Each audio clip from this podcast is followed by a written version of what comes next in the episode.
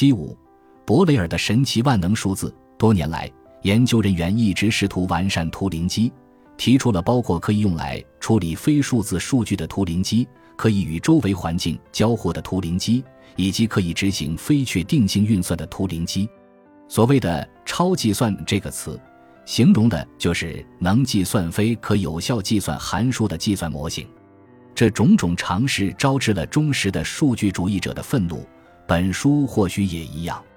因在算法信息论领域的贡献而闻名的数学家、计算机科学家格雷戈里·蔡汀便是这样一位忠实的数据主义者。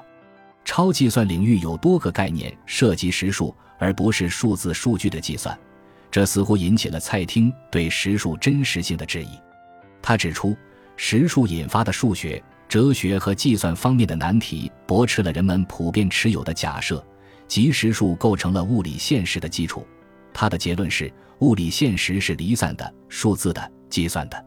在论述实数带来的难题时，蔡汀举的第一个例子来自法国数学家埃米尔·伯雷尔。伯雷尔因其在测度论和概率论领域的奠基性研究成果而著称。蔡汀提到，伯雷尔曾在1927年指出，如果你真的相信3.1415992这个无穷序列是实数。那么，你可以将人类的所有知识装进一个实数中。蔡汀将这个数称为博雷尔的神奇万能数字。要构建博雷尔数字，方式之一便是按照某种顺序罗列所有有明确答案的是非问句。这样一来，博雷尔数字便可以按二进制表示为零 b 一 b 二 b 三，其中对应第 i 个问题的 by 的答案如果是否，则 by 为零；如果答案是是，则 by 为一。最终得出的数字是在零和一之间的一个实数。蔡汀认为伯雷尔数字根本不可能真实存在，想必是因为无所不知是不可能的。这个论点是有问题的。首先，对于一个数字来说，存在意味着什么？哲学家伊曼努尔·康德对代表客观世界的所谓自在之物与代表我们感知到的世界的现象世界进行了区分。让我们假设。蔡汀所说的存在指的是某物是自在之物，那样一来，这个万能数字是否对我们露出庐山真面目，就成了一种现象，而跟这个数字本身存在与否无关。实际上，如果伯雷尔数字真的是一个超脱于我们之外的自在之物，那么它就无法呈现在我们面前。这一点是依据香农的信道容量定理得出的。伯雷尔的万能数字无法以有限数位进行编码，除非这个世界上的是非问题是有限的。事实显然不是这样。如果我们不能发明一种无噪声的方法用以观测自在之物，那么任何观察都只能揭露出有限的数位。但这不能证明这个数字不存在。说回实数是不是真实的这个最初的问题上，我必须追问：数字是不是真实的？这里存在将事物本身与对事物的描述混为一谈的风险。要得出数字是真实的这个结论，我们必须假设存在一个柏拉图式的天堂，在那里，普遍真理独立于人类而存在。所有数字，无论是整数、有理数还是实数，都将是这个天堂里的头等成员。由于这个天堂的存在独立于人类的存在，那么我们对它的了解就只能通过观察或者内省。如果这种知识是通过观察而得来的，那么它就适用于香农的信道容量定理，以及我们只能获取到能以有限数位编码的知识。如果这种知识是通过内省而得来的，那么数字的存在变成了一个信仰问题。鉴于它完全独立于我们而存在，并且内省与自在之物之间并无实际联系，无论是以上两种情况中的哪一种，难的都不是证明这个数字的存在。而在于我们何以认识它。另一个有关实数的难题是，法国数学家朱尔斯·理查德于1905年在一封信中提出的理查德悖论。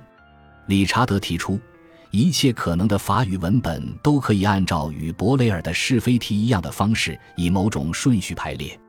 其中一个文本子集包含的是描述或者列举实数的词句，但与此同时，很容易给出一个并不在集合中的数字描述。比如这个简短的语句：“The smallest number not describable in fewer than eleven words。”这十个单词所界定的数字，显然无法被归入上述集合。无论是法语还是英语，从一句短语中解读出一个数字，都离不开语义学概念，也就是词语含义的指定。语义学将人类认知与那个由符号和符号序列组成的形式的可数的世界联系起来，但没有证据表明认知世界是形式的或者可数的。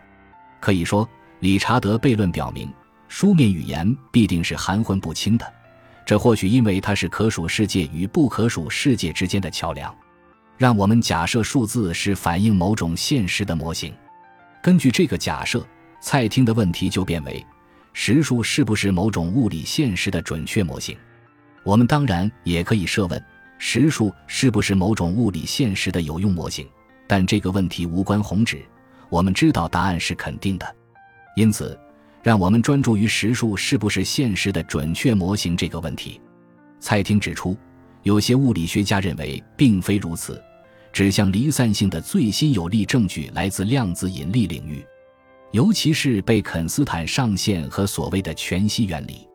依据这些观点可知，任何物理系统承载的信息量都有上限，以及有限数量的二进制数字。正如我在《柏拉图与技术呆子》。一书第八章中所指出的，这种数字物理学假说不可证伪，因此依据卡尔波普尔的理论，它是不科学的。数字物理学只能被视作一种信仰。蔡汀还援引了生物学理论支持其数字物理学信仰，分子生物学也提供了这方面的证据。DNA 就是生命的数字软件，一如乔治戴森在图灵的大教堂中所说的。自我复制的问题本质上是一个世代与下一个时代在一个有噪声的信道中进行通信的问题。既然生殖是一个有噪声的信道，那就意味着它只能传输能以有限数位编码的信息。因此，DNA 以数字编码再恰当不过了，用更复杂的编码形式毫无意义。从根本上来说，蔡汀所反对的是连续统的概念。连续统确确实实会给人类发明的逻辑和数学的形式语言领域带来概念上的困难，但问题是，这些形式语言属于可数的世界，所以他们难以理解不可数的世界也不足为奇。除此以外，连续统作为一个认知概念并不难懂，难的是如何传达它，比如列举或者描述所有的实数。但人是可以在没有交流的情况下理解一个概念的。实际上，将一个人的理解传递给另一个人，简直难于登天。这就是我们所说的教学。蔡廷基于古希腊的学说得出了最终的结论：毕达哥拉斯认为万物皆数，而上帝就是一个数学家。这个观点贯穿了现代科学发展的历程。然而，一个新毕达哥拉斯学说正在浮现。他主张世间万物不过是非零即一的数位，而这个世界完全是由数字信息构成的。换言之，而今万物皆软件，上帝不是数学家，而是程序员。世界是一个巨大的信息处理系统，一台巨型计算机。以上这段话所描述的，并不是一个科学原则，而只能被当做一种信仰。感谢您的收听，本集已经播讲完毕。喜欢请订阅专辑，关注主播主页，更多精彩内容等着你。